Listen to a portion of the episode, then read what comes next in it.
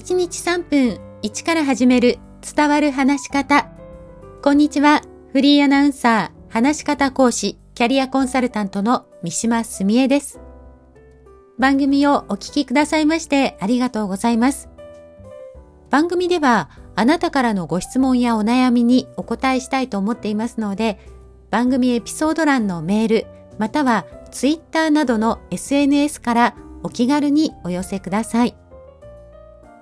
さあ、シリーズ第2弾、第一印象を味方につけようをお届けしていますが、声の印象についてご紹介しています。今回は、得する口調の組み合わせをご紹介します。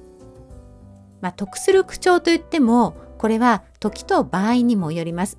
どういうものがあるかというのをちょっと考えてみてください。まずは、元気があって快活な印象です。声が大きく張りがあり、滑舌がいい、そして語尾がやや強めです。こんな感じです。皆さん、こんにちは。三島澄江と申します。よろしくお願いいたします。さあ、続いては、丁寧な印象です。声のトーンはやや低めで、全体的にゆっくりで間がある話し方です。皆さん、こんにちは。三島澄江です。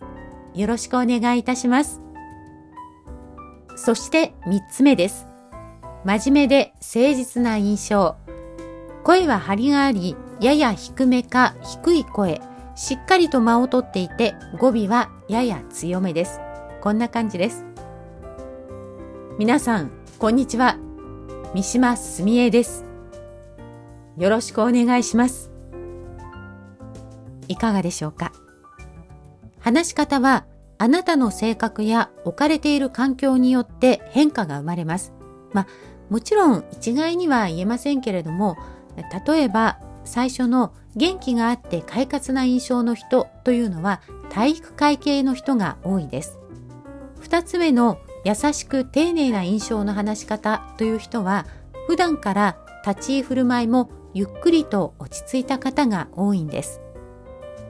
どれがいい悪いということではなく、あなたがどのようなタイプかをまず自分で知ることが大切です。そして自分の性格から出てくる特徴を活かして話し方を磨いていくといいと思います。私たちはどうしても隣の芝生は青く見えてしまって自分にないものを欲しいと思いがちです。けれどあなたの中にはすでにたくさんのいいものがあります。それを活かしてより良い話し方を磨いていきましょう。今日も最後まで聞いてくださいましてありがとうございました。